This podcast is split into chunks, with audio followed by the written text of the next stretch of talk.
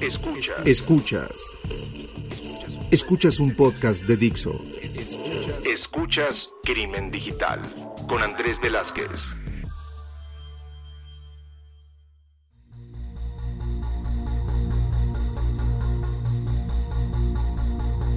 ¿Qué tal amigos? Bienvenidos a esto que es Crimen Digital, su podcast sobre ciberseguridad, delitos informáticos, todo lo que tiene que ver con cibercrimen.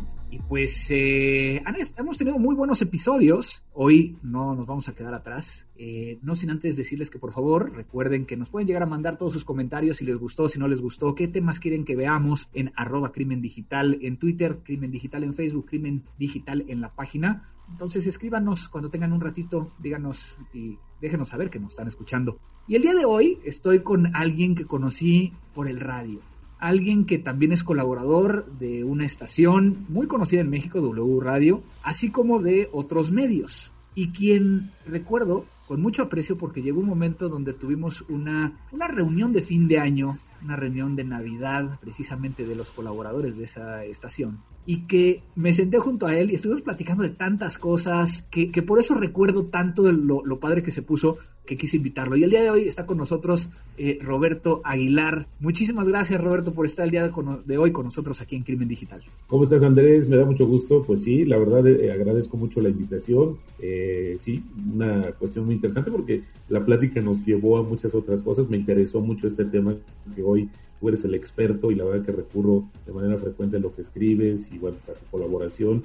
Ahora me siento muy contento de estar aquí contigo. Y, bueno, como lo hacemos en Crimen Digital, te pediré que por favor te presentes, porque este es un podcast eh, y este episodio en particular que no tenemos a alguien que esté directamente vinculado a cibercrimen, delitos informáticos, como en otras ocasiones. En este caso, Roberto viene de un mundo que por lo menos a mí se me hace también muy interesante y que vamos a lograr ver dónde podemos llegar a unir estos dos mundos. ¿Qué nos puedes platicar, Roberto? Pues mira, Andrés, eh, soy Roberto Aguilar, eh, tengo 25 años en el periodismo. Yo estudié economía y luego pues, la primera parte de mi desarrollo profesional, laboral, fue en el mercado de valores.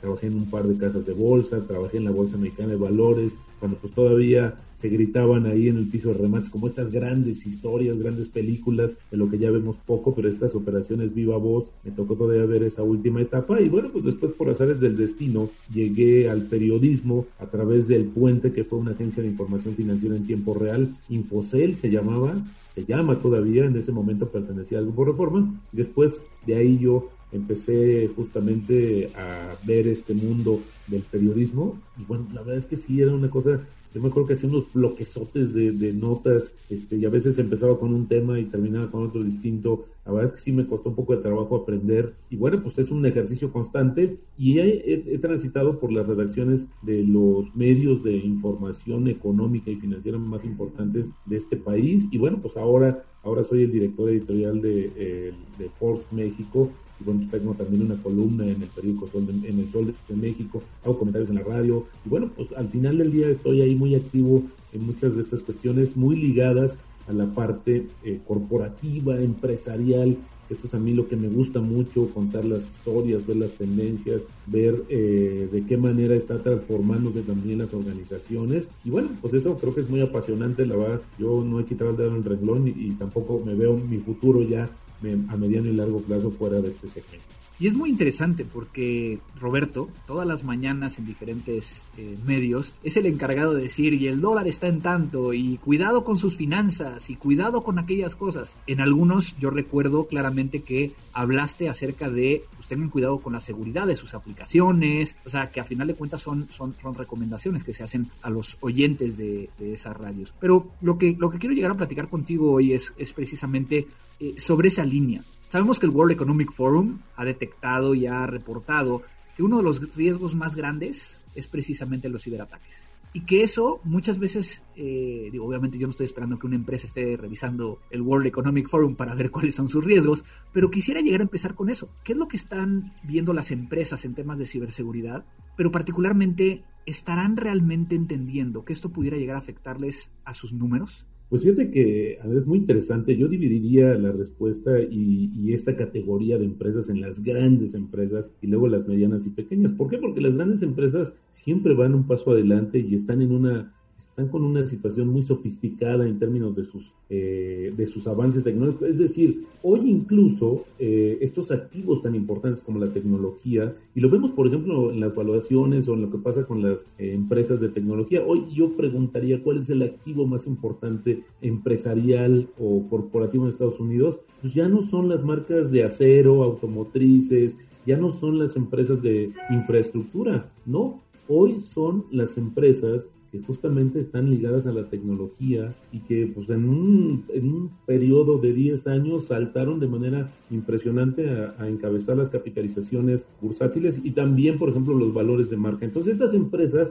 van un paso adelante y hoy esta coyuntura pandémica lo que hizo fue acelerar mucho los procesos. El problema es viene hacia la hacia el ecosistema de las empresas medianas y pequeñas, que muchas de ellas, pues en realidad tuvieron que ver en la tecnología, pues una, una última oportunidad, un salvavidas de, de esta situación porque las amenazaba justamente. Y creo que ahí lo que ha faltado o lo que está faltando es que esta curva de aprendizaje ha sido demasiado rápida, es más, me atrevería a decir que no ha existido o que no existe y que esto los ha puesto en una situación mucho más riesgosa por acelerar procesos en los cuales no tienen todavía una capacitación o un conocimiento previo que expone más sus propias operaciones y la de sus clientes. Eso, eso es lo que ya nos involucra directamente a nosotros como consumidores o como parte de, de este ecosistema con estas compañías. Y creo que hoy eh, se ha acelerado, sí, efectivamente, este proceso de de transformación digital, pero también conlleva mayores riesgos. Tú lo platicabas acerca de este, de este escenario del World Economic Forum, pero fíjate que también he tenido la oportunidad de platicar con algunos futurólogos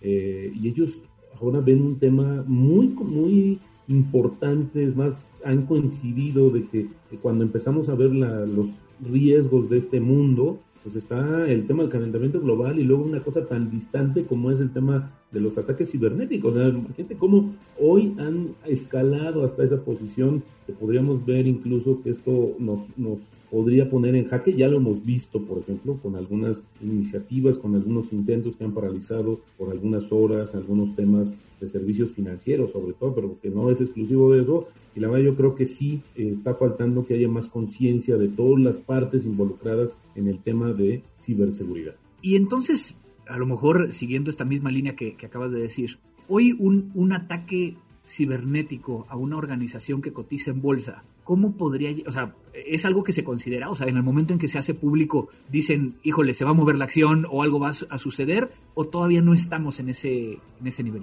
Fíjate que eh, quizás no, no ha sido apropiado y quizás haya mucha información que por precaución no se divulgue. Vamos a tener un episodio hace algunos meses en la Bolsa Americana de Valores con un tema que lo que hizo, aunque no supimos exactamente qué pasó, eh, siempre hablamos de un tema de sistemas sin tener mayores detalles, pero el tema, o lo más importante, es que se suspendió la operación. Se suspendió la operación por varias horas y eso lo que generó es una gran desventaja de inversionistas mexicanos que querían, o extranjeros que querían hacer operaciones en México, que simplemente no pudieron y que tuvieron una ventaja o una desventaja más bien contra sus pares en otras bolsas como las de Estados Unidos. El tema, por ejemplo, la bolsa de Japón, que también pasó por un proceso de, modernización tecnológica que implicó también varias fallas, que se había eh, autonombrado como una de las más eficientes en términos tecnológicos, también sucumbió. Es decir, hoy tenemos solamente como la primera plana diciendo mm, se suspenden las operaciones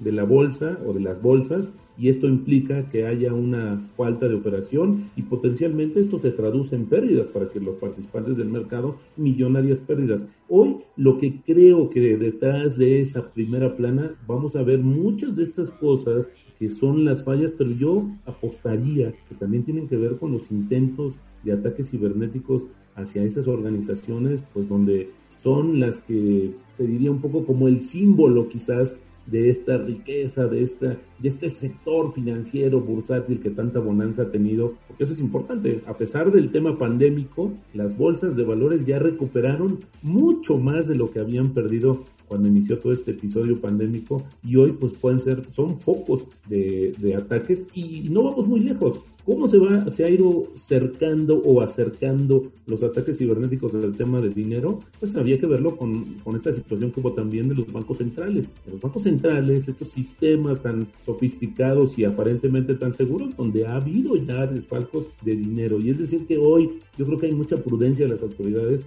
de no decir, porque imagínate lo que podrías generar este pánico en manada de que digas, no es seguro tu banco, entonces yo, si tengo dinero en ese banco, voy a ir inmediatamente a sacar ese dinero y eso va a provocar una corrida. No es seguro hacer operaciones en, en tal bolsa, voy a sacar mi dinero. Entonces eso iba a generar un pánico y eso sí tendría una repercusión bastante complicada. Y además de eso, pues un mundo tan globalizado, pues obviamente eso tendría también efectos en otros países que ni siquiera nos imaginamos. Hoy con esta globalización las finanzas están en todos lados y la verdad es que creo que esto es uno de los grandes riesgos. Lo tienen que decir, reconocer, eh, denunciar, pues yo diría que sí, para tomar las precauciones internas. Lo tienen que divulgar, eh, promocionar, difundir, pues yo diría que no, porque ahí tendrían que ser, allá hay una línea muy delgada, estimado Andrés, entre lo que podría ocasionar esta situación, pero tampoco podemos vivir en un mundo pues iluso pensando que estamos resguardados cuando hay evidencias muy claras de que los ataques cada vez son más duros y son más seguidos y quizás, yo diría, hasta más eficientes.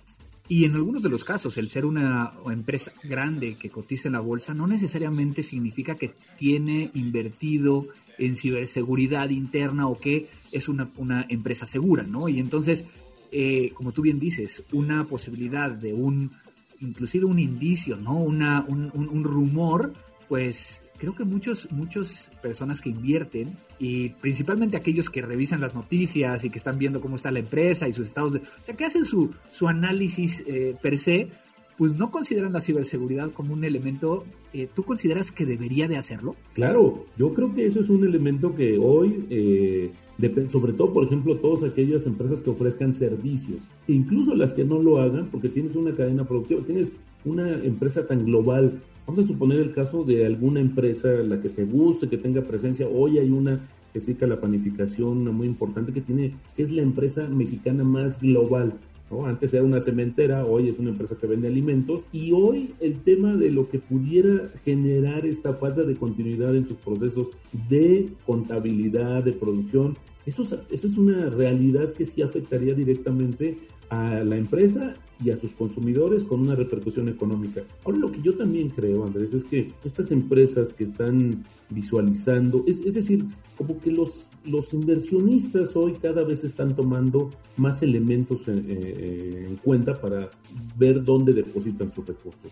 Hoy hablamos de todo este tema que viene con el camino verde, la conciencia, que seas una buena empresa, que tengas un buen gobierno corporativo, pero ninguna de, estas, de estos principios generales está involucrando el riesgo cibernético y eso, pues la verdad es que sí es bastante grave y preocupante. Esperaría que en algún momento también se fuera generando una conciencia más clara de que tú estés premiando a empresas que justamente que las estés premiando a través de elegirlas para invertir que estén asegurándote justamente que tienen una capacidad de reacción, que tienen conocimiento del tema y sobre todo que están actuando de manera anticipada. Mira, a mí me gusta hablar mucho de un ejemplo de una empresa, un gran, una gran cadena comercial en México. Recuerdo que, que periódicamente, cada trimestre, tenían que mandar eh, su información a la Bolsa Mexicana de Valores. Había algunos medios para mandarlos, pero esta empresa era tan tradicional, sus oficinas centrales en Monterrey, que prefería mandar con dos días de anticipación antes de la fecha de cierre de, recibir la información a una persona del despacho del departamento de contabilidad con un disco en autobús de la ciudad de Monterrey a la ciudad de México.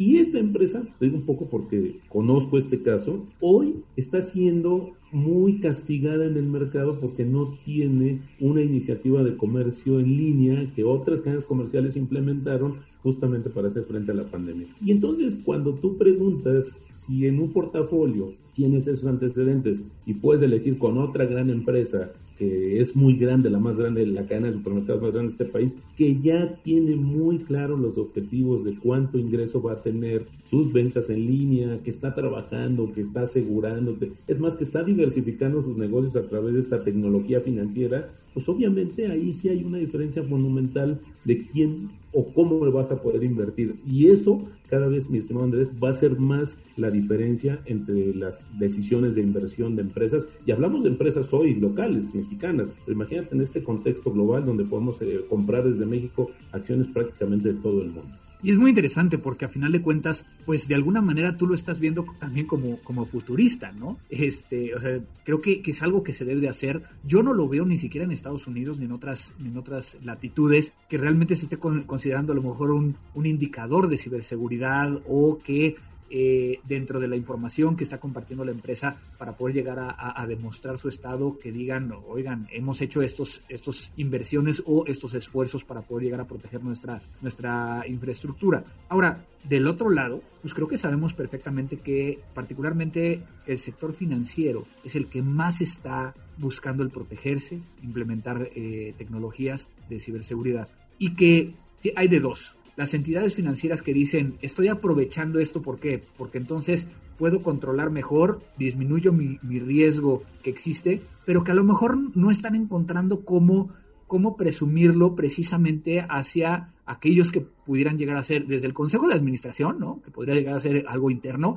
hasta los, los eh, inversionistas externos. ¿Qué deberían de estar haciendo? Pues fíjate que lo que sí he visto en algunos casos, Andrés, es que algunos no hablan porque dicen, si nosotros presumimos que tenemos una barrera, que estamos trabajando, que tenemos recursos y estamos muy atentos de este tipo de amenazas cibernéticas, lo que hay en, eh, para muchos piensan, ya les pasó y por eso hoy lo quieren, o sea, como ahogado el niño y después tapar el pozo. Eso es un poco, mira qué curioso es esto, porque yo me he encontrado muchos que, pareciera que cuando haces eso, en vez de ver lo positivo, dicen, ah, por algo lo está haciendo, por algo ya sucedió, o, ya pasó algo y no me lo dijeron como cliente o como autoridad, etcétera. Entonces creo que esta, esta percepción debería de cambiar por el bien para que entonces nosotros sí, como, como tú lo dices, veamos que hay una empresa que, generemos un ranking, a ver cuáles son las que son más seguras para la protección, para la protección de nuestros datos y para también cualquier tipo de ataque.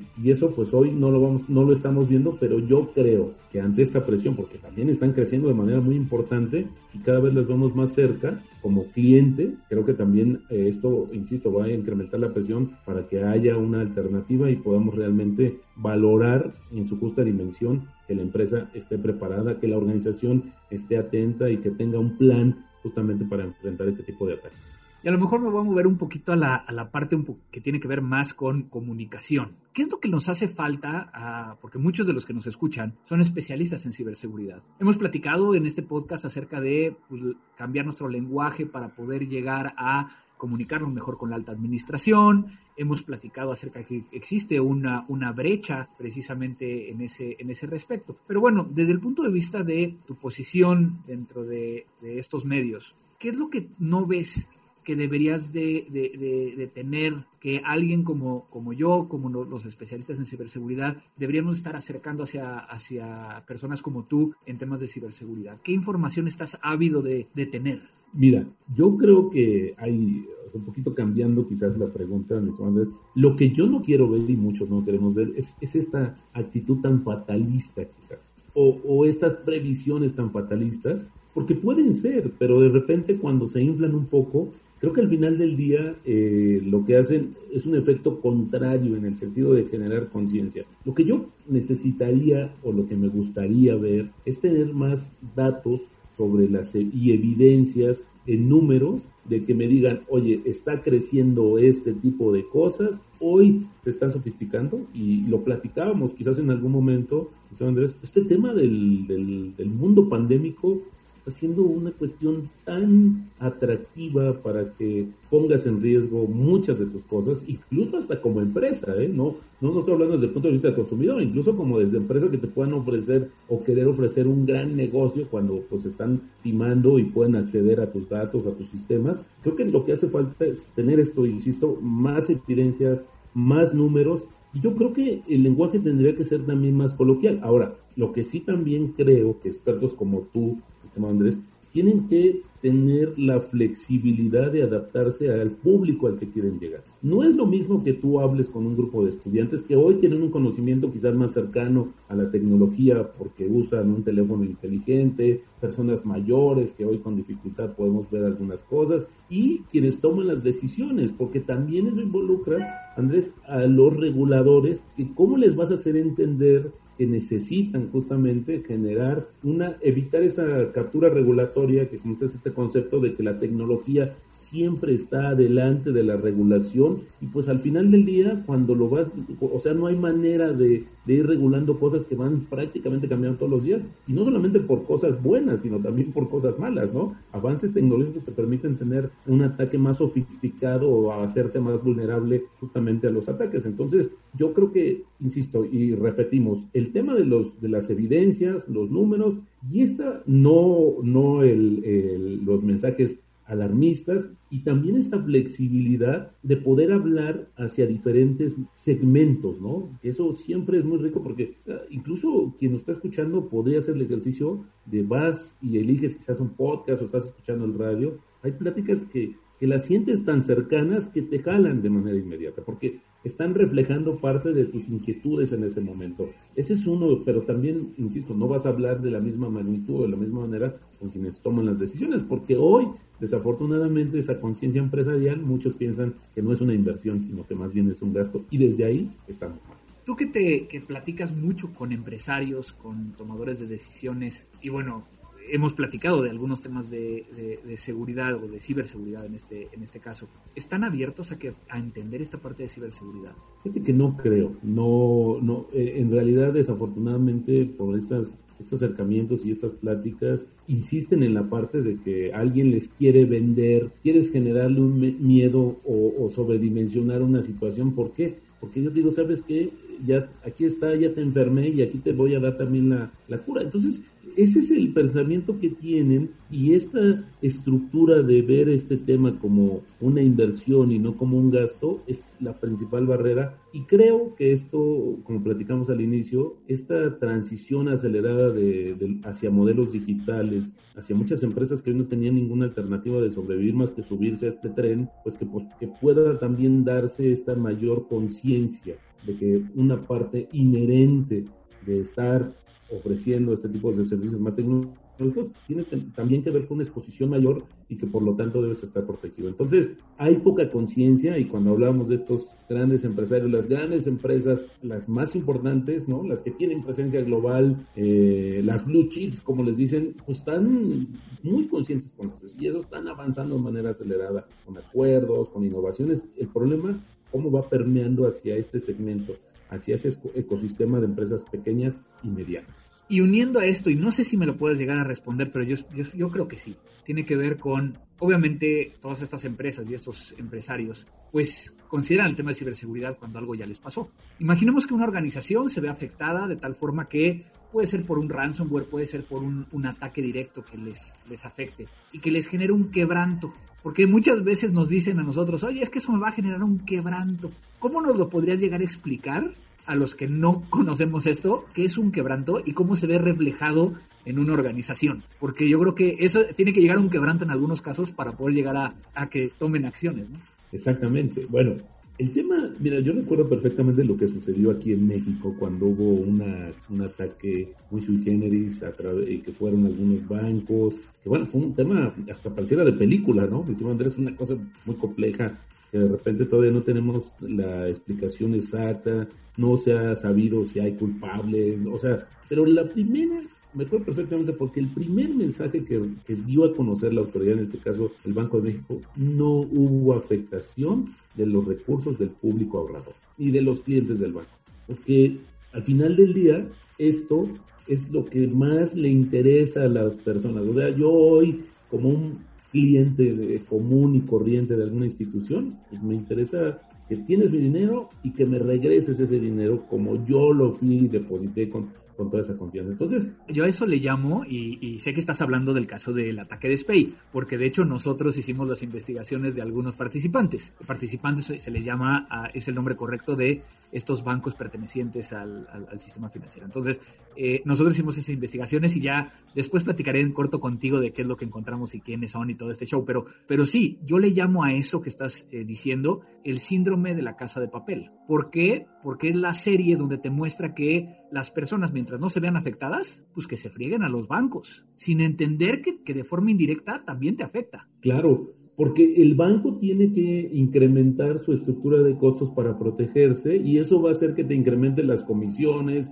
que te baje la tasa. De algún lugar va a salir ese recurso. Así es que hoy también es una cuestión, de repente, yo lo veo quizás, eh, ahora lo estamos platicando desde el punto de vista empresarial, pero también veo que de repente esta curva de aprendizaje nosotros como usuarios también luego a veces pecamos de inocencia con muchas cosas que nos dicen y que es lo primero que nos recomiendan no hacer y es lo primero que hacemos, ¿no? Entonces también hay una exposición muy grande y como no tenemos justamente una afectación directa a nuestro patrimonio, aunque sí se reportan y hay por, por otra parte este crecimiento de las denuncias o de los reclamos hacia los bancos, pues proteger la reputación del banco, me cueste lo que me cueste en ese momento, es la prioridad del que está mandando. Y ya después veremos, ya después averiguamos, ya después lo hacemos, pero sí ya de una manera más tardía. Entonces, el mejor escenario para esto es que sea una, una cuestión preventiva, es decir, que, que, hoy, lejos de que nos espantemos digamos que viene el fin del mundo, etcétera, no, que tomemos las cosas en su justa dimensión para que las empresas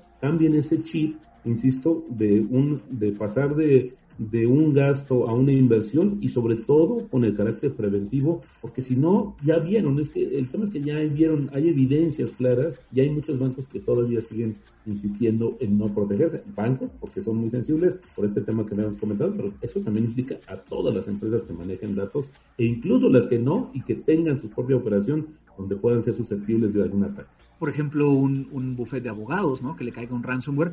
Entonces digo, nada más para poder llegar a terminar esta parte, el quebranto va al estado de resultados, o sea, cómo le afecta a una organización a lo mejor en sus números. No, bueno, el, el quebranto lo tienen, lo reconocen como unas partidas extraordinarias o contingencias que pues al final del día no especifican, pero que es un tema que se está afectando justamente el flujo de la compañía. Es decir, que, que sí, en realidad es, es algo tangible, está ahí en temas de, pesos y centavos y que difícilmente, insisto, hoy, hoy es resguardar la reputación misma, ¿no? Es protegerla como de lugar, aunque nos cueste, y ya después vemos cómo está la pero como tú dices, al final del día los afectados son justamente los clientes, los que están en esta cadena, en este ecosistema, que son los afectados y que la verdad es que yo creo que hay muchos casos que hemos visto también de empresas o de instituciones que pues han hecho eso. O sea, hoy lo hemos visto con algunas que tienen ciertas prácticas y que han incurrido en algunas cosas que la autoridad ha detectado y que también lo que hacen es, bueno, en México la, la gran queja en algunos casos, Andrés, es no me saques en la lista, no me exhibas porque eso me afecta. Te voy a pagar lo que quieras. Aquí ha habido varios acuerdos en, en México de ciertas prácticas que incurren los bancos, los grandes bancos, etcétera, y han hecho todo lo posible porque no los menciones, porque esa es la gran afectación que tienen. Entonces están más preocupados por ese tipo de, tipo de cosas y no realmente por las amenazas que son tangibles o son reales, hasta que no les toque de una manera tan evidente o tan grave que no puedan tapar.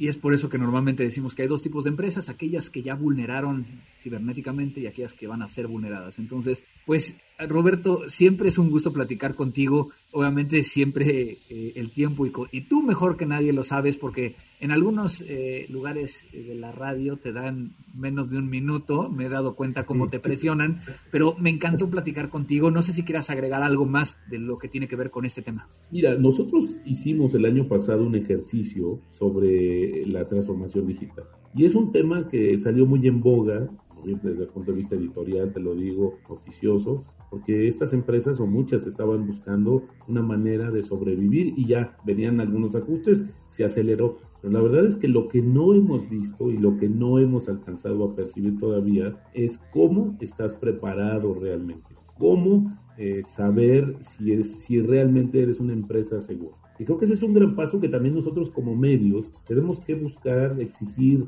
y quizás hasta diseñar algunos, algunas alternativas que nos permitan medir.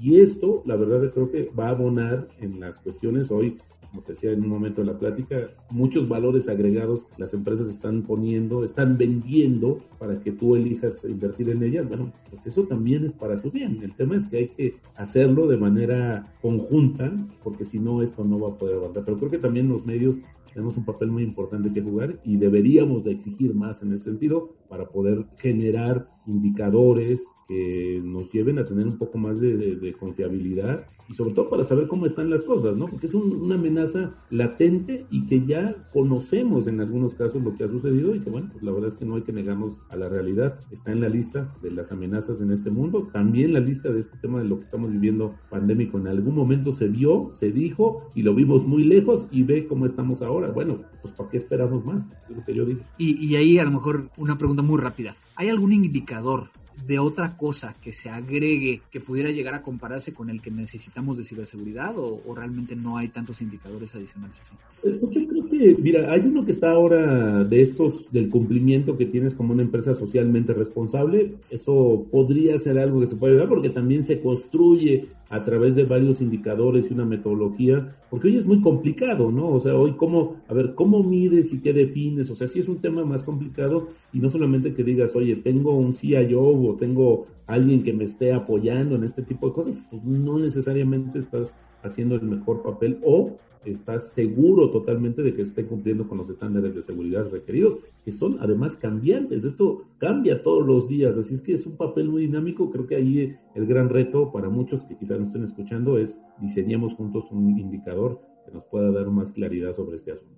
Perfecto, pues entonces creo que eh, das una muy buena recomendación, algo que nos pueda llegar a servir a todos. Roberto, ha sido un gusto el tenerte aquí en Crimen Digital. ¿Cómo te pueden llegar a, contactar si es que alguien quiere pues ahondar en este tema o preguntarte de algún otro tema? El agradecido soy yo, mi estimado Andrés, pues tengo en mi Twitter, arroba Roberto AH, ahí estoy, eh, activo desde muy temprano para todo lo que gusten y bueno, también con las publicaciones que hacemos desde este lado, desde la revista Forbes México. Vaya que temprano, ¿eh? Porque yo he visto que luego estás tuiteando muy temprano, obviamente entras al radio eh, también muy temprano, pero también luego contesta muy tarde. Entonces, no sé a qué horas duerme el buen Roberto. Este, ha sido todo un placer platicar contigo. Muchísimas gracias. Muchas gracias, Andrés. Hasta la próxima. Y pues con esto terminamos esta gran plática con Roberto Aguilar. Piénsenle, creo que platicamos de muchas cosas que normalmente no consideramos desde la parte técnica y que será muy importante el cómo lo llevamos hacia las organizaciones. No me queda más que agradecer a Vero, a Dixo, por la producción, edición y hosteo de este podcast. Saben que estamos en Spotify, iTunes, Google Podcast y quién sabe cuáles otros. Ahí pregúntenle a Dixo. Y pues qué buena charla el día de hoy. No me queda más que decirles que esto fue Crimen Digital. Crimen Digital.